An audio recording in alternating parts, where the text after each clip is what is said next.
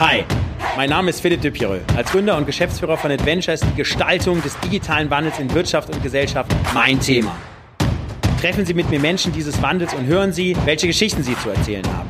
Über Mut, Kreativität, Chancen und das Scheitern. Steigen Sie ein und werden Sie Teil des Wandels. Willkommen beim Change Rider. Heute sind wir mit dem Change Rider Team in Nordrhein-Westfalen. Wir fahren Hermann Bach. Er ist Senior Vice President beim DAX-Player Covestro. Er ist unter anderem zuständig für das Thema Innovation. Mit ihm äh, spreche ich über das Thema Digitalisierung und Transformation des großen DAX-Players und vor allen Dingen über das Thema B2B-Plattformen in der Digitalisierung. Dort hat Covestro schon einiges gemacht und noch Großes vor. Ich freue mich sehr auf die Fahrt. Lieber Hermann, herzlich willkommen im Change Rider. Toll, dass du dabei bist. Philipp, freue mich, dass ich dabei sein kann.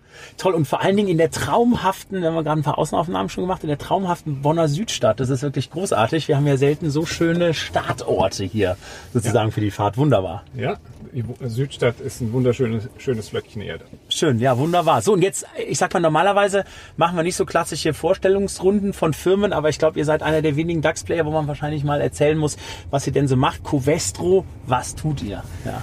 Jeder kennt Covestro, jeder verbindet es nur nicht mit dem Namen. Denn hm, okay. alle nutzen wir die Produkte, jeder hat einen Kühlschrank zu Hause, jeder hat eine Matratze okay. zu Hause, jeder oder viele fahren ein Auto heute noch und in all diesen Produkten äh, sind unsere, unsere Produkte drin.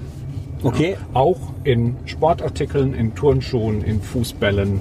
Wir beliefern äh, alle möglichen Industrien mit hochwertigen äh, Werkstoffen. Okay, das heißt also seid ihr eigentlich ein Chemie, Chemiehersteller oder Chemie wie? und Polymerhersteller, okay. weltweit tätig, äh, gut 14 Milliarden Umsatz, okay. ähm, ehemals Teil von Bayer, deswegen mhm. kannte man okay. uns nicht und wir sind eben seit drei Jahren als eigenständiges Unternehmen an der Börse und mittlerweile im DAX, äh, weil wir so erfolgreich sind. Okay, gut, ja, cool, ja, super. Jetzt erzähl mal so, also Thema Digitalisierung, ich sage ja immer um Unwort des Jahrtausends, ne? jeder spricht ja davon, es gibt unterschiedliche Definitionen. Sag mal so ein bisschen, wie war eure Reise, was mich jetzt erst interessieren wir so das Thema interne Digitalisierung, ne? also sage ich mal intern irgendwie Prozesse, ihr, ihr werdet wahrscheinlich Maschinenanlagen haben, ne? ihr habt wahrscheinlich dann das Thema irgendwie Learning, da habt ihr irgendwie ein ERP-System, wie seid ihr da vorgegangen? Und dann natürlich das Thema klassisch, ne? wo jetzt auch die meisten ja auch von sprechen, Kundenschnittstelle, ne? wie kann man da irgendwie analoge Prozesse digital machen und was habt ihr da sozusagen gemacht? Erzähl mal ein bisschen was von der Reise. Ja, wir haben vor gut drei Jahren angefangen mit unserer Digitalisierungsreise und wir haben angefangen mit einer sehr, sehr, sehr ähm, äh, mutigen Haltung. Wir haben gesagt, whatever can be done digitally, will be done digitally. Also was mhm. immer gemacht werden kann digital, wird auch gemacht werden. Okay. Und mit diesem Aufruf äh, sind wir, mit dieser Positionierung haben wir begonnen ähm, und äh, haben eine umfassende Digitalisierungsstrategie uns gegeben. Wir schauen uns alle internen Prozesse an. Wir schauen uns die Kundenschnittstelle an. Äh, diese beiden ähm, Dimensionen, äh, das ist die Digitalisierung unseres jetzigen Geschäftsmodells. Mhm. Und parallel dazu äh, experimentieren wir mit äh, neuen digitalen Geschäftsmodellen, insbesondere Plattformgeschäftsmodellen. Wir kennen ja alle die großen Plattformen im Business-to-Consumer-Bereich und die Frage ist, funktioniert so etwas auch in der Chemieindustrie? Das heißt also eigentlich Amazon für B2B Chemie sozusagen, das ist mal so, könnte mal so ein Arbeitstitel sein. Ja, das, das wäre, wenn wir nur äh, auf den auf den E-Commerce schauen. Ja. Äh, wir glauben aber, es gibt einen Raum für eine industriespezifische Plattform, die neben äh, E-Commerce eben auch äh, industriespezifische Services bietet und Know-how. Okay. Das ist die Richtung, die wir, die, in der wir unterwegs sind. Das heißt also nicht nur quasi Produkte darüber sourcen, sondern ähm, sag mal, was können so typische Indust was sind so industrietypische Services? Ja, man könnte, man könnte, man kann äh, darüber nachdenken, dass man Logistikdienstleistungen, die in der Chemie eben auch anders sind, als äh, wir sie sonst so kennen, mhm. äh, weil eben Gefahrgutverordnung beachtet werden muss. Wir können uns vorstellen, dass wir ähm, technische Services dort bieten, also Informationen darüber, wie man die Produkte am intelligentesten einsetzt. Okay. Wenn man also einen Sportschuh mit gewissen Eigenschaften haben möchte, wie muss man äh, die Materialien einsetzen? Mhm. Oder wenn man eine Kühlschrankformulierung verbessern will, wie muss man hier die Materialien einsetzen? Okay, verstanden. Jetzt hast du eben ja so ein bisschen ähm, davon gesprochen, also gerade von den internen Themen, also alles, was digitalisiert werden kann, das soll digitalisiert werden. So, da ähm, wie, wie geht ihr da vor? Habt ihr da jetzt so ein, so ein, habt ihr da jetzt jede Abteilung durchfräst es oder habt ihr da so ein zentrales IT-Team, die sich das dann anschauen und sagen, so, das ist jetzt ist und so soll soll sein? Also wie geht er da vor? Fra Frage eins und Frage zwei bei dem Thema Kundenschnittstelle, ne, wenn er da natürlich ähm, Dinge entwickelt, ich meine, ihr seid ja eigentlich auch sehr stark sicherheitsingenieurgetriebenes Unternehmen, was langfristig unterwegs ist. Also wie geht er da mit den doch äh, sehr sich stark veränderten Schmerzpunkten draußen am Markt sozusagen vor? Also wie macht er das intern und wie macht er das extern sozusagen? Ja. Also zunächst mal intern, wenn wir so eine Ambition haben, was immer digital gemacht mhm. werden kann, wird digital gemacht, dann braucht man natürlich eine große digitale Einheit. Klar. Und die haben wir uns gegeben mhm. mit 17.000 Mitarbeitern. Das heißt, alle Mitarbeiter alle, in unserem Unternehmen okay. sind Teil unserer Digitaleinheit. Okay. Und wir fragen alle nach Ideen äh, zur Digitalisierung und wir beteiligen auch alle an Projekten zur Digitalisierung. Das zur Herangehensweise. Und da kommen jetzt natürlich eine große Welle von Ideen, aus der Produktion, aus der Forschung und Entwicklung, aus Marketing und Sales, aus dem Bereich äh, Supply Chain.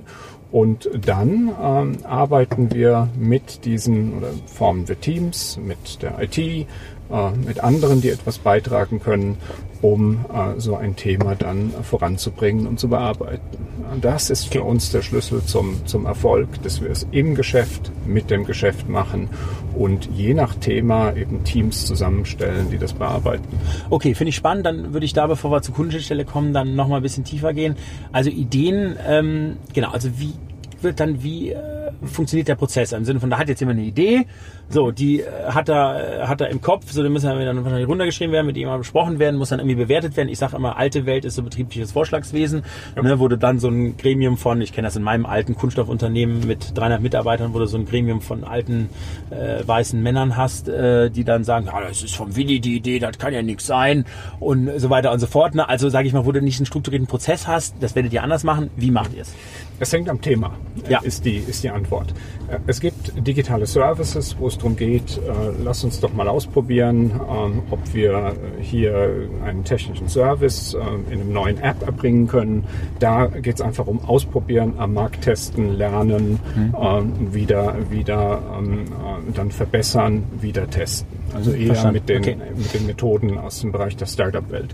Es gibt größere Themen, wo wir Geschäftsprozesse neu äh, uns überlegen. Die folgen dann eher einem klassischen Projektmanagement. Okay. Also Wasserlauf, äh, Wasserfallablaufdiagramm langfristig. Genau, genau. Okay. Also es hängt wirklich am Thema. Ja. Wir okay. haben zum Beispiel ein großes Thema, um ein Beispiel zu nennen, wo es darum geht, unsere Produktion zu digitalisieren. Und zwar die Planung, den Bau und dann den Betrieb von Anlagen. Mhm. Da muss man sich ganz genau die Prozesse anschauen. Das funktioniert eher in einem klassischen Prozessmanagement-Ansatz. Okay. Ja. Digitale Services oder Geschäftsmodelle eher in einem Venture- oder Startup-Ansatz. Das heißt, es Verstanden. hängt davon ab. Es gibt nicht eine Methode, um das zu tun. Verstanden. Und wenn ihr jetzt die Ideen habt, also wie, wie kanalisiert ihr die Ideen, dass ihr sagt, hey, und die setzen wir um, da setzen wir jetzt ein klassisches Projektmanagement drauf? Oder also wer trifft die Entscheidung? Wie, wie läuft der Prozess da bei euch? Also im Moment äh, machen wir das mit, mit unserem Vorstand. Mhm. Ja, also wenn es größere Initiativen sind, dann äh, sprechen wir mit unserem Vorstand äh, der also sehr aufgeschlossen ist dem Digitalisierungsthema gegenüber und dann äh, je nach, nach äh, Case, den wir da vorstellen, eben sagt, ja, da sind wir dabei, das finanzieren wir. Verstehe, okay. Ähm, kleinere Aktivitäten machen wir einfach so. Hm, okay, verstanden, verstanden. So, und jetzt erzähl mal ein bisschen was von der Kundenschnittstellen-Journey. Also ich meine, ihr, ihr seid ja im Plattformgeschäft sozusagen ja jetzt unterwegs und habt da ja auch Großes vor, also ambitionierte äh, Ziele auch. Ähm, genau, erzähl mal ein bisschen was, äh, vielleicht also konkret zu den Zielen und was ihr jetzt so die letzten, die letzten Jahre gemacht habt dort. Also wir haben einmal ein großes Programm aufgesetzt, um die Kundenschnittstelle in im jetzigen Geschäftsmodell äh, zu digitalisieren. Mhm. Da haben wir uns, das nennen wir Digital Customer Journey, da haben wir uns genau angeschaut, wie arbeiten eigentlich unsere Kunden mit uns, wenn sie Produkte suchen und Lösungen, wie arbeiten sie dann, wenn sie mit uns gemeinsam was entwickeln, wie arbeiten sie, wie kaufen sie und äh, welche ähm, Services nach dem Kauf nehmen sie in Anspruch im jetzigen Geschäftsmodell. Mhm. Verstanden. Und hier haben wir jetzt, sind wir gerade dabei, also eine, eine neue Website ähm, äh, zu lancieren mit neuer Suchfunktionalität, okay. ähm, mit, äh, mit äh, einem Order Management, äh, das Track and Trace beinhaltet oder in China WeChat-Integration, weil das Ach, cool. dort eben der, der, der Kanal ist oder die, die Methode, um, um, äh, um überhaupt zu kommunizieren, alle möglichen Okay. Dinge im, im täglichen Leben zu machen. Das ist im jetzigen Geschäftsmodell. Parallel schauen wir uns an, gibt es nicht äh, Möglichkeiten eben für Plattformgeschäftsmodelle, gibt es nicht Möglichkeiten für, für E-Commerce äh, und für die Möglichkeiten von E-Commerce auch, auch in der Chemie. Ja, heute funktioniert der Verkauf in der Chemie immer noch so, dass ein Verkäufer mit- People's Business mit, sozusagen. ja, genau, mit, mit einem Kollegen vom Einkauf beim Kunden spricht. Es gibt eine Verhandlung und dann wird ein Vertrag geschlossen. Es gibt viele Abstimmungsrunden innerhalb des Kunden, innerhalb unserer Organisation und dann wird dann kommt ein Vertrag zustande oder auch nicht. Und das kennen wir natürlich aus der Business-to-Consumer-Welt mittlerweile ganz anders. Wir Klar. kaufen ja alle bei Amazon ein und ähm, und auf anderen Plattformen. Und äh, wir haben jetzt eine Plattform lanciert mit ähm, äh, in, in Amsterdam, die genau so äh, E-Commerce-Möglichkeiten auch für die Chemieindustrie anbietet. Dort können also Verkäufer können ihren Kunden äh, Spot-Deals anbieten, Auktionen anbieten. Also, Also frei am, also sozusagen, ähm, Ja, also, also- frei wie Amazon. Das heißt, ihr, ihr würdet dann an einem, an einem, an einer Transaktionsfee irgendwie partizipieren und es kann eigentlich, also sagen wir, Genau, ja, genau. mal klar gesagt, euer Wettbewerber könnte dort auch Produkte anbieten.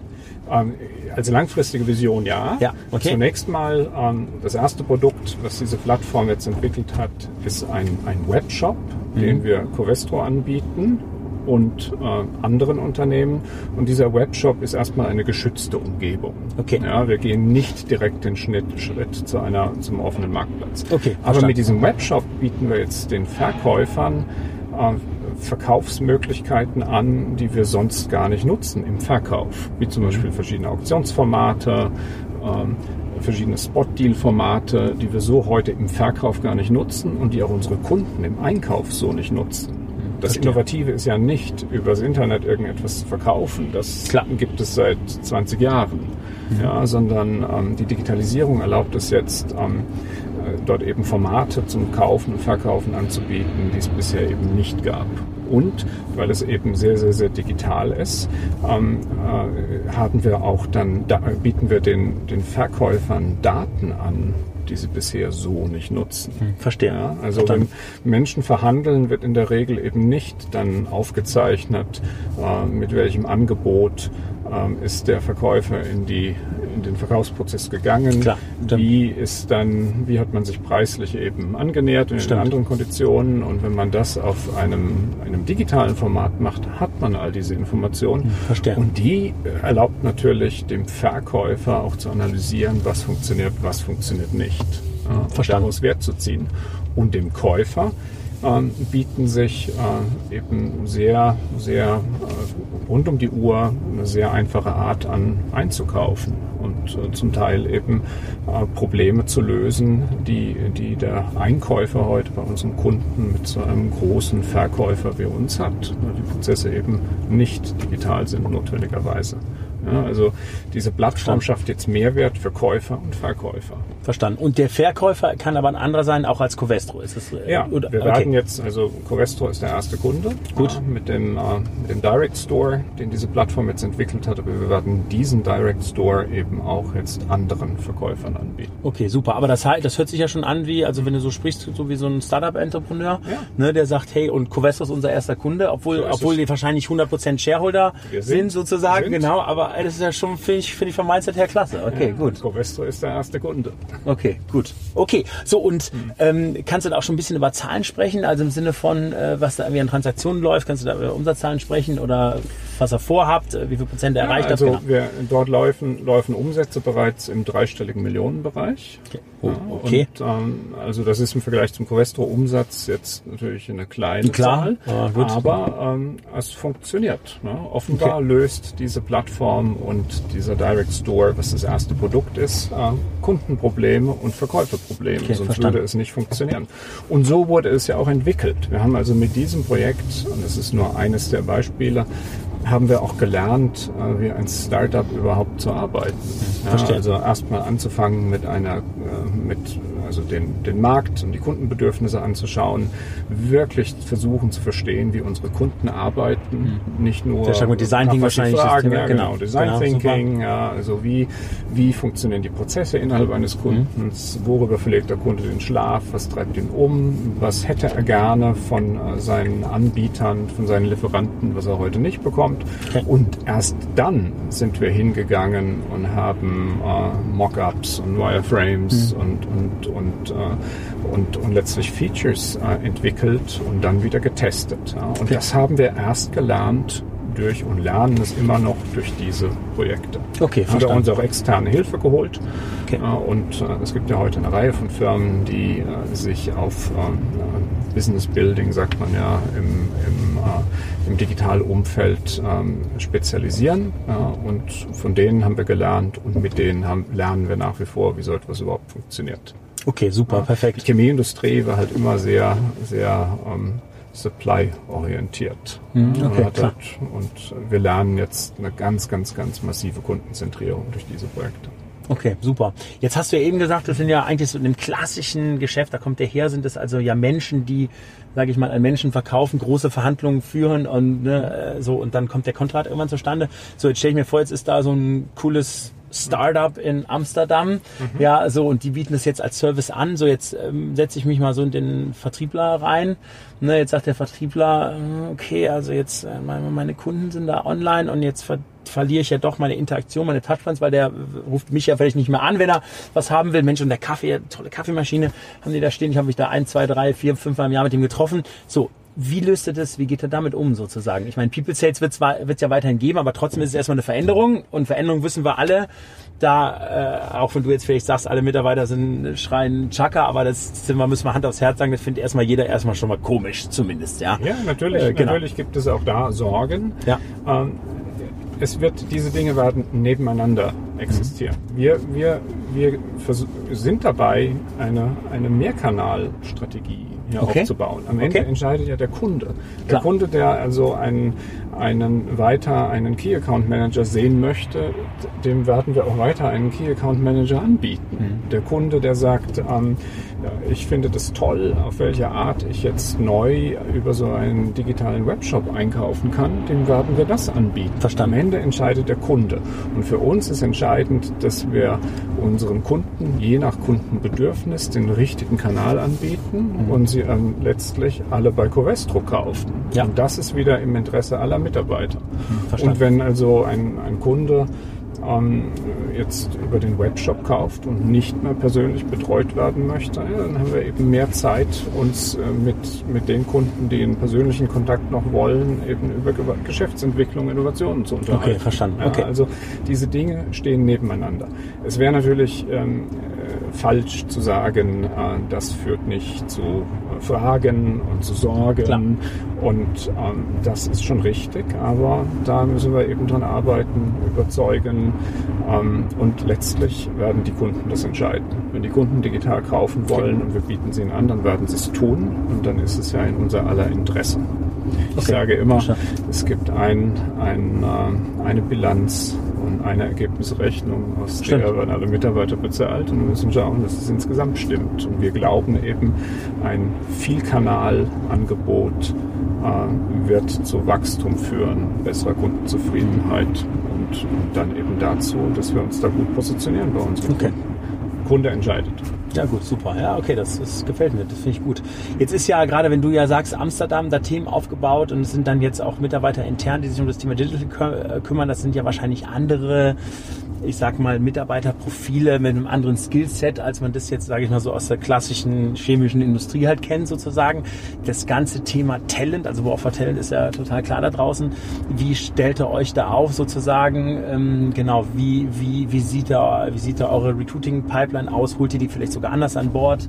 Ja, arbeiten die auch vielleicht in ganz anderen Systemen? Äh, sind die flexibler? Äh, genau, also von Arbeitszeit bis keine Ahnung was. Also wie? Ja. Ja. Also erstmal, wir sind mit diesem Plattformgeschäftsmodell raus rausgegangen in eine eigene Gesellschaft, weil das Geschäftsmodell das erfordert. Ja, wenn wir solche Produkte Coresto anbieten und anderen Chemieproduzenten, dann braucht es eine aus juristischen Gründen ja. eine Trennung vom, äh, vom Kerngeschäft.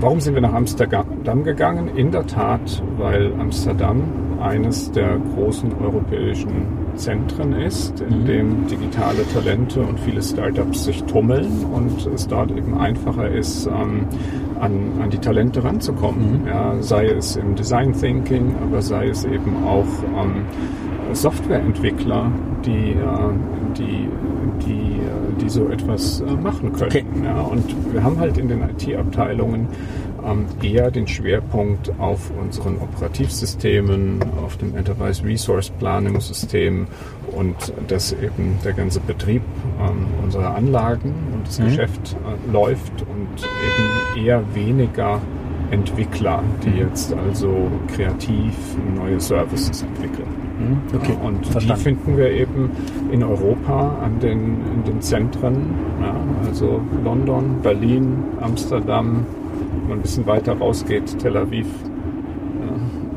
und wie macht er das? Macht das dann jetzt eure Corporate Recruiting Personalabteilung oder habt ihr da jetzt das wirklich ein, zwei HRler in Amsterdam sitzen, die dann Startup-Style... Das machen wir mit HR-Dienstleistern vor Ort. Achso, okay. Das Recruiting funktioniert ja anders. Ja, ja okay, genau. Das wäre meine Frage. Genau, okay. Nein, nein, das haben wir äh, mit angeschoben hier aus dem Hauptquartier, aber das machen wir jetzt vor Ort mit, mit HR-Dienstleistern. Das geht auch okay. gar nicht anders, weil eben die Art des Recruitings auch eine ganz andere ist als das, was wir ja, okay. Ja. Was wir klassisch kennen. Okay, alles klar. Okay, verstanden.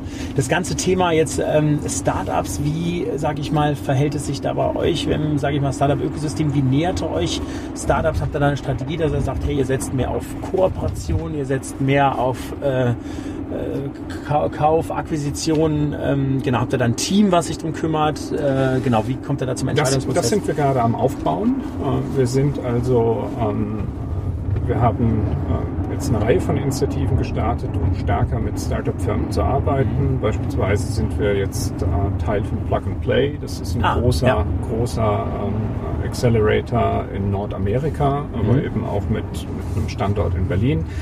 Wir haben einige Initiativen jetzt in China, mhm. um uns stärker mit den Startups zu vernetzen. Die chemische Industrie hat immer viel mit Hochschulen gearbeitet okay. und das bleibt auch ein, ein Schwerpunkt unserer Arbeit, ähm, dass wir Allianzen mit Hochschulen haben.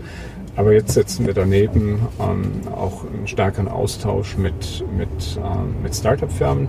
Und das sind wir jetzt gerade am Aufbauen, wie wir das eigentlich machen, was wir da anbieten vom Instrumentarium, also von Lieferbeziehung zum Startup zu Startup-Produkte kaufen, zu gemeinsamer Entwicklung, zu, wenn es irgendwo sinnvoll ist, ähm, äh, MA ist alles möglich. Ja. Es ist themenbezogen und ähm, hängt davon ab, was wir jeweils erreichen wollen. Aber Verstanden. das bauen wir jetzt aus, denn es gibt immer mehr Startups, ähm, die auch interessant für uns sind. Ja. Es gibt natürlich tausende digitaler Startups. Es gibt nicht so viele Chemie-Startups. Glaube ich, ja, klar. Mit, unserem, ähm, mit unserer Digitalisierungsstrategie jetzt wird auf einmal eine viel größere Zahl von Startups für uns interessant. Mhm. Ja, nicht nur die Chemie-Startups, sondern eben auch viele im digitalen Umfeld. Und dann ist es jetzt auch vernünftig, sich anzuschauen, wie können wir besser, besserer Anlaufpunkt sein für die Startups und wie können wir mit ihnen zusammenarbeiten. Das sind ja oft ganz einfache Sachen. Ja, also unsere äh, Standardzahlungsziele für Lieferanten sind halt für viele Startups völlig unakzeptabel, ja, weil die eben auf ihren Cashflow achten müssen. Klar, logisch. und nicht in 120 Tagen bezahlt Klar, werden stimmt. wollen. Oder in Frankreich, glaube ich, sind teilweise bis 200 Tage oder so. Ne? Genau, ja, genau. Wahnsinn. Okay, verstanden. So, und gibt es da jetzt schon einen Case, wo ihr sagt, da habt ihr euch einem Startup angenähert, da kooperiert ihr oder da habt ihr vielleicht sogar schon investiert? Ja, ja also wir, wir, wir arbeiten ähm, mit, mit einer Reihe von Startups im Chemiebereich mhm. äh, zusammen, ähm, deren, deren Services wir einkaufen. Wir haben also auch ähm, vor, glaube ich, zwei, zwei Jahren ein Startup äh, akquiriert, mhm, okay. weil das so gut zu unserem Geschäft passte, dass wir dachten, das können wir, diese Technologie können wir also äh, selbst besser weiterentwickeln. Ähm, also da passiert, passiert äh, jetzt eine, eine, ganze, eine ganze Menge. Ja, wir äh, haben auch jetzt Veranstaltungen lanciert, wo wir in Themenfeldern, die uns interessieren, äh, Preise vergeben als Startups. Ah, super. Gut. Das machen wir insbesondere im so Bereich Challenges und ja, sowas. das genau. machen wir okay. insbesondere im Bereich ähm, nachwachsende Rohstoffe Mhm. derzeit oder alternative Rohstoffe. Wir sind also ganz aktiv dabei zu schauen, wie wir unsere Abhängigkeit äh, vom Erdöl verringern und schauen, äh, wie welche alternativen Rohstoffe gibt es äh, von Kohlendioxid. Wo viele Mhm. denken, wieso denn Kohlendioxid? Das ist doch ähm, äh, ein Klimagas, aber damit kann man auch Chemie machen. Okay, Äh, Man kann also verstanden. die Abfallströme wie Kohlendioxid auch nutzen, äh, um Chemie zu machen oder eben ähm, nachwachsende Rohstoffe aus Pflanzen.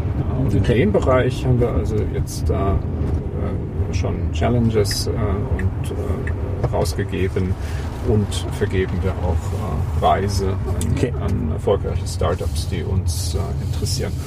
Und darüber hinaus sind wir ja auch intern ähm, unterwegs mit einer Startup Challenge, die wir Okay. ähm, ähm, äh, lanciert haben, dieses Jahr zum zweiten Mal, wo wir also nach äh, Venture-Ideen suchen, intern. Okay, Ja, wir also fragen, äh, wer hat hier eine Idee für ein Startup, beispielsweise dieses Jahr im Bereich Nachhaltigkeit. Und äh, das betreiben wir jetzt auch mit recht großem, großem Aufwand, äh, wo wir also sagen, wo wir also wirklich einen, in einem Prozess alle unsere Mitarbeiter, alle 17.000 einladen, ja, Ideen äh, zu entwickeln. Dann gibt es einen mehrstufigen Prozess, der darin endet, dass die letzten Teams dann in ein, ein ähm, äh, in ein Bootcamp gehen äh, und anschließend vor dem Vorstand äh, ihre Ideen pitchen. Cool. Und im Gewinnerteam geben wir eine Million Projektmittel und bis zu einem Jahr Und Zeit. äh, Gut. Zeit. Ja, um, also insofern Komplett freigestellt auch. Ja, nicht Okay. nur extern, Gut. auch intern.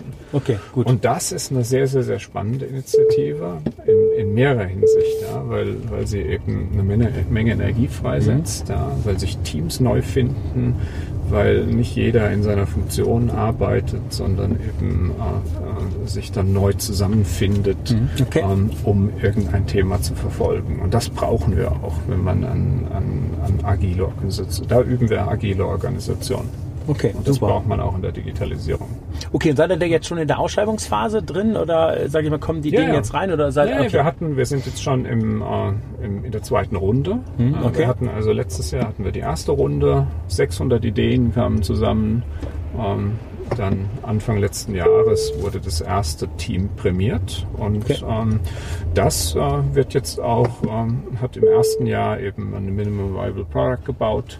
Ähm, Darf ich fragen, in welchem Bereich oder für, für ja, ja, ich meine, das ist aus, aus äh, rechtlichen Gründen, kann ich nicht zu viel dazu sagen. Okay. aber es war im Bereich unserer äh, Lack, Lackrohstoff ähm, Business Unit. Okay. Und äh, Coatings, Adhesives and Specialties Business Unit.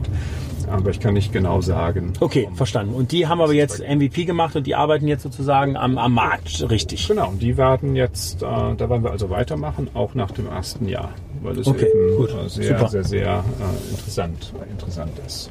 Okay, perfekt. Ja, gut, okay, super. Erzähl mal so ein bisschen was ähm, zu, ähm, zum Thema New Work bei euch, also sag ich mal in der Kernorganisation. Ich meine, das ist ja, also New Work kann man ja wahrscheinlich, ist wahrscheinlich nicht so ein äh, Thema in der, ähm, sag ich mal, bei euch in Amsterdam, da ist sowieso alles neu und da habt ihr, sag ich mal, äh, seid ihr agil und schnell und ähm, habt ihr wahrscheinlich, können die Leute mal im Homeoffice arbeiten und so weiter und so fort. Wie macht ihr das in der, wie macht ihr das in der Kernorganisation? Also äh, Gibt es da Programme? Habt ihr da schon, seid ihr durch den Veränderungsprozess da schon mal durchgegangen oder? Ja, da sind wir gerade dabei mit, also wenn man jetzt mal von Amsterdam und diesen Geschäftsmodell Innovationen absieht, ja, dann sind alle unsere Digitalisierungsprojekte in der Organisation mit der Organisation. Und, und da äh, bauen wir wirklich Teams um die Themen drumherum. Ja. Und das ist meines Erachtens auch der richtige, der richtige Weg. Ja, also da kreieren wir eben jetzt nicht eine eigene Einheit, sondern wir sagen, was braucht es denn, um dieses Thema voranzutreiben? Und dann setzen wir so das Team zusammen. Ja, Verstanden. und dann verändern wir das auch, das Team wieder. Ja, Okay. Und, und äh, ohne, dass wir jetzt umorganisieren müssen. Ja, das ist zu langsam, kostet zu viel Zeit. Das machen wir eben gerade so nicht. Ja, wir okay. bewegen uns in Richtung Netzwerkorganisation, auch im, in der Kernorganisation, äh, wo eben Mitarbeiterinnen und Mitarbeiter in ihren Funktionsorganisationen organisiert sind, aber dann flexibel Teams zugeordnet werden und dann wieder auch aus den Teams rausgehen, wenn die sich verändern müssen. Ja, dazu müssen wir verstanden. nicht neu organisieren. Das heißt, wir lernen durch die Digitalisierungsprojekte, lernen wir, wie solche Netzwerkorganisationen funktionieren. Je nach Okay. Thema suchen wir uns die richtigen Leute zusammen. Und das wird auch im Management äh, unterstützt, dass wir genau so vorgehen. Wir haben unseren ähm, Top-Management-Kreis, mit dem haben wir ein ähm, äh, Innovation Leadership Training gemacht. Okay. Also mit der ganzen Ebene unterhalb des Vorstands, äh, um über ähm, darüber zu lernen, wie Startups funktionieren, wie wichtig Fehlerkultur für Innovation ist, äh, wie wichtig äh, eine agil, also eine, eine kundenzentrierte oder marktzentrierte Herangehensweise ist, wie wichtig es ist, Dinge zu probieren, zu lernen, ähm, dann anzupassen. Ähm, und äh, das, das unterstützen wir also auch mit so einem Training für den Führungskreis. Okay. Und von dort aus werden heute diese agilen Teams, äh, die wir überall aus der Organisation zusammensetzen, auch, ähm, auch unterstützt.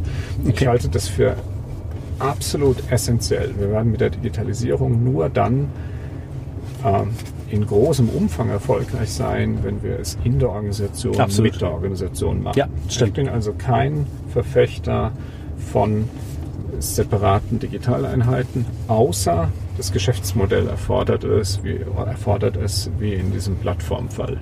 Ja, ja, genau. Also es ist ja auch ganz interessant, dass ja, also wenn man jetzt ja Klöckner sieht, die sind ja nun auch, ähm, sage ich mal, das ist der große Stern am, am Plattformhimmel. Ne? Ich meine, klar, da, die haben natürlich intern Digitalisierungsmaßnahmen gemacht. Die Frau Kambeck da aus dem HR macht natürlich da die Change-Initiativen auch intern in Duisburg. Ne? Aber man hätte natürlich niemals dieses riesen Plattformmodell, was ja jetzt sogar Richtung Disruption geht, also Ja. die gehen ja noch einen Schritt weiter, natürlich innerhalb der Kernorganisation gemacht. Wichtig ist natürlich sehr schnell, die Brücken auch in die Kernorga zu schlagen. Ne? Ich habe ja eben das Vertriebsthema angesprochen.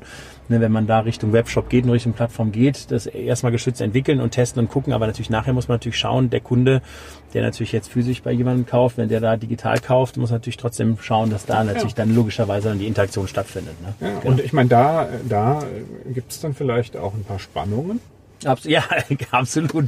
Aber, genau. Äh, Ja, aber du hast ja eben gesagt, wenn man auf den Kunden fokussiert, dann Ja. äh, lassen sich die auch eigentlich relativ einfach lösen, sozusagen. Ja. ne? Also wenn diese, wenn diese Plattformgeschäftsmodelle kein Pro Kundenproblem lösen, dann wird Dann- es sie nicht geben. Nee, und dann, genau, dann erledigt sich bleiben sie auch nur im geschützten Raum und dann, Genau, dann wirst dann- du sie auch beim MVP danach wieder einstampfen, sozusagen. Genau. Und dann erledigt sich das von alleine. Genau. Wenn sie allerdings wirklich einen Mehrwert schaffen, dann wird das passieren und dann tut jede Firma klug daran, Genau. da mitzumachen. Absolut, Ja, genau. Und natürlich, das braucht viel, viel, viel ähm, äh, Überzeugungsarbeit, Ja. um diese Experimente zu machen und es zu probieren.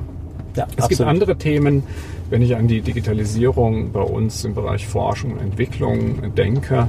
ähm, Da ist es ja dann nicht so, ja, dass hier Klar. ein etwas Neues daneben gesetzt wird, Verstanden. was vielleicht als Bedrohung empfunden wird, sondern hier bekommen unsere Forscher und Entwickler weitere Werkzeuge an die Hand, wie sie noch erfolgreicher und schneller Forschung und Entwicklung machen können. Wir entwickeln heute jetzt Materialien ähm, im Computer oder Computer unterstützt, ähm, die, und die wir so vielleicht durch Zufall auch gefunden hätten ohne das, aber doch jetzt mit einer größeren Wahrscheinlichkeit und schneller. Und da wird Verstanden. es eben nicht als Bedrohung empfunden, Verstanden, weil es stimmt. eben Klar. einfach die tägliche Arbeit unterstützt. Das ist bei den Verkaufskanälen ein bisschen anders. Hm, Okay, verstanden. Aber am Schluss, ähm, äh, ich glaube, wenn man eben sagt, was wollen die Kunden, wie lösen wir am besten deren Problem, wird das auch unterstützt. Da wird es entschieden. Okay, Ja, wenn die Kunden es nicht wollen, ähm, können wir intern sagen, was wir wollen, dann wird es nicht passieren. Ja, ja, absolut. Ja, ja, genau. Da können, da kann man noch äh, auch vor Wut mit dem Fuß auf den Boden stampfen. Das wird nichts helfen. Ja, genau. Ja, cool. Okay, super. Ähm, wechseln wir mal kurz die Ebene. Gehen wir, gehen wir mal ein bisschen auf eine mehr Metaebene nach Deutschland sozusagen. Wo sagst du, ähm, was sind so die ein, zwei Themen, wo neben Netzinfrastruktur, das ist, denke ich, klar, ne, wo wir irgendwie nochmal besser werden müssen in Deutschland sozusagen? Und was sind ähm, Dinge, wo du sagst, hey, da haben wir eigentlich sehr, sehr gute äh, Grundvoraussetzung, um, äh, ich sag mal, da auch äh, genau perspektivisch, perspektivisch erfolgreich zu sein. Genau. Ja.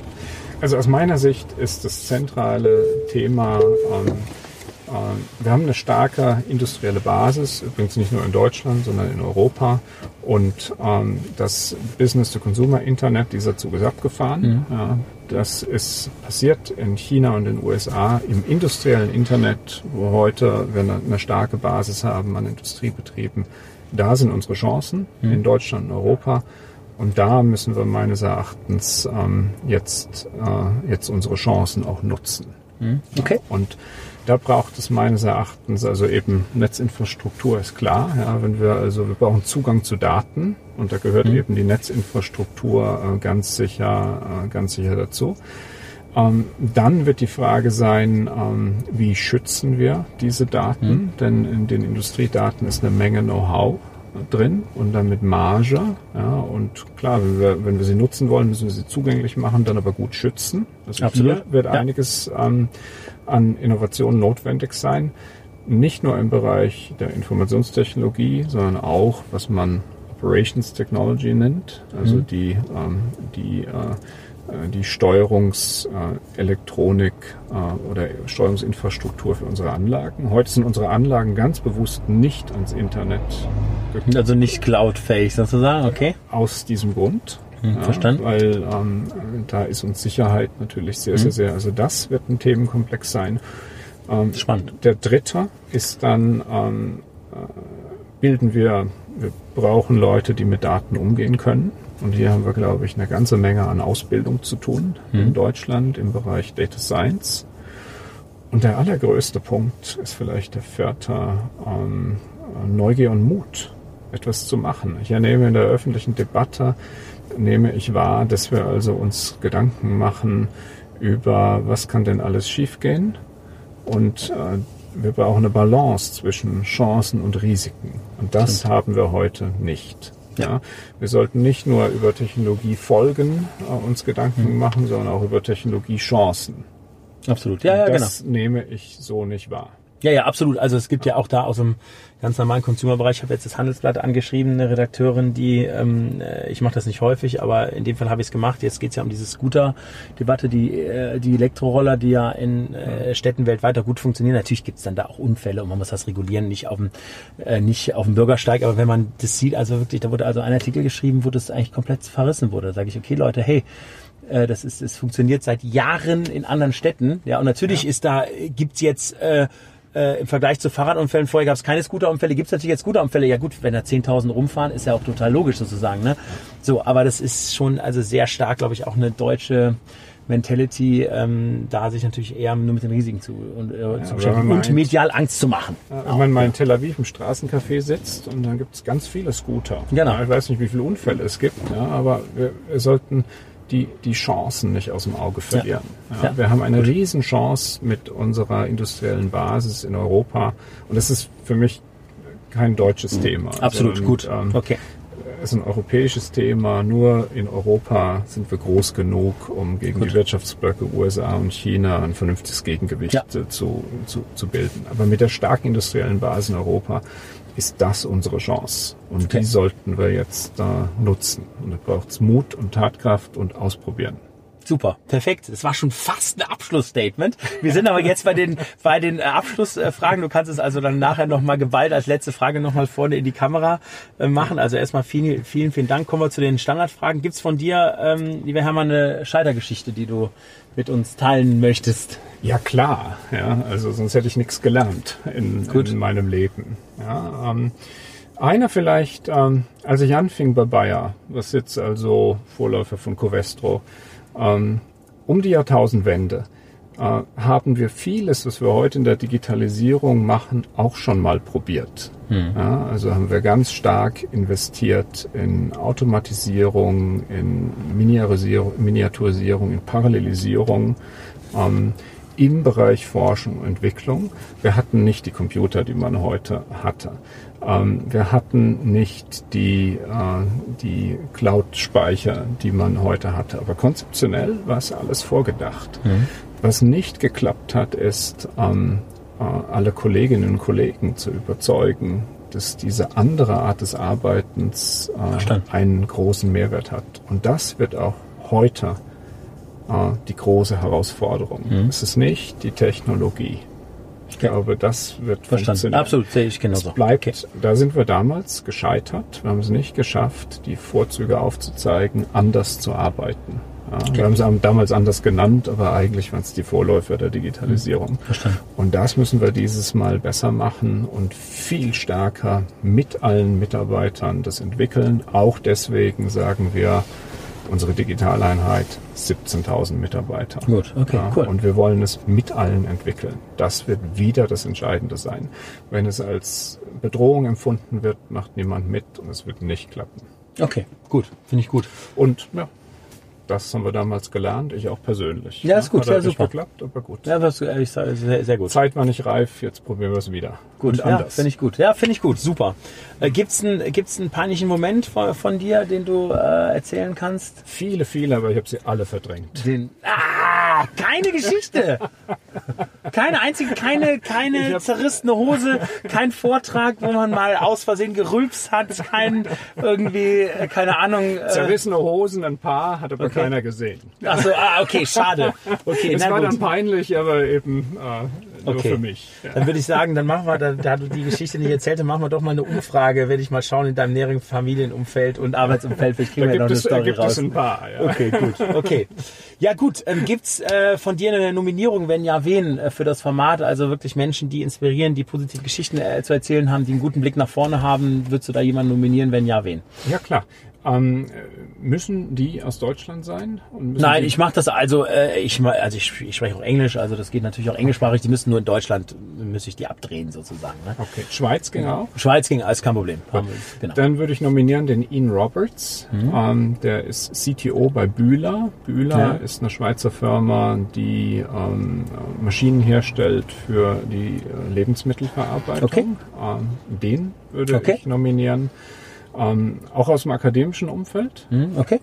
Ähm, da würden mir einfallen ähm, Caroline Frankenberger und ähm, ähm, von der von der Hochschule St. Gallen. Mhm, okay. Und ähm, dann hier aus Deutschland könnte ich mir noch vorstellen den äh, Kawa Yunosi, den HR-Leiter hier von, äh, von SAP in Wald. Ah, okay. Ah ja, gut. Okay, gut. Okay, das cool. So ja, super. Tolles, Oliver Gassmann, vielleicht Feld. von St. Gallen äh, eben auch noch. Caroline Frankenberger, Oliver Gassmann von der Hochschule St. Gallen im akademischen Bereich. Super, okay, gut.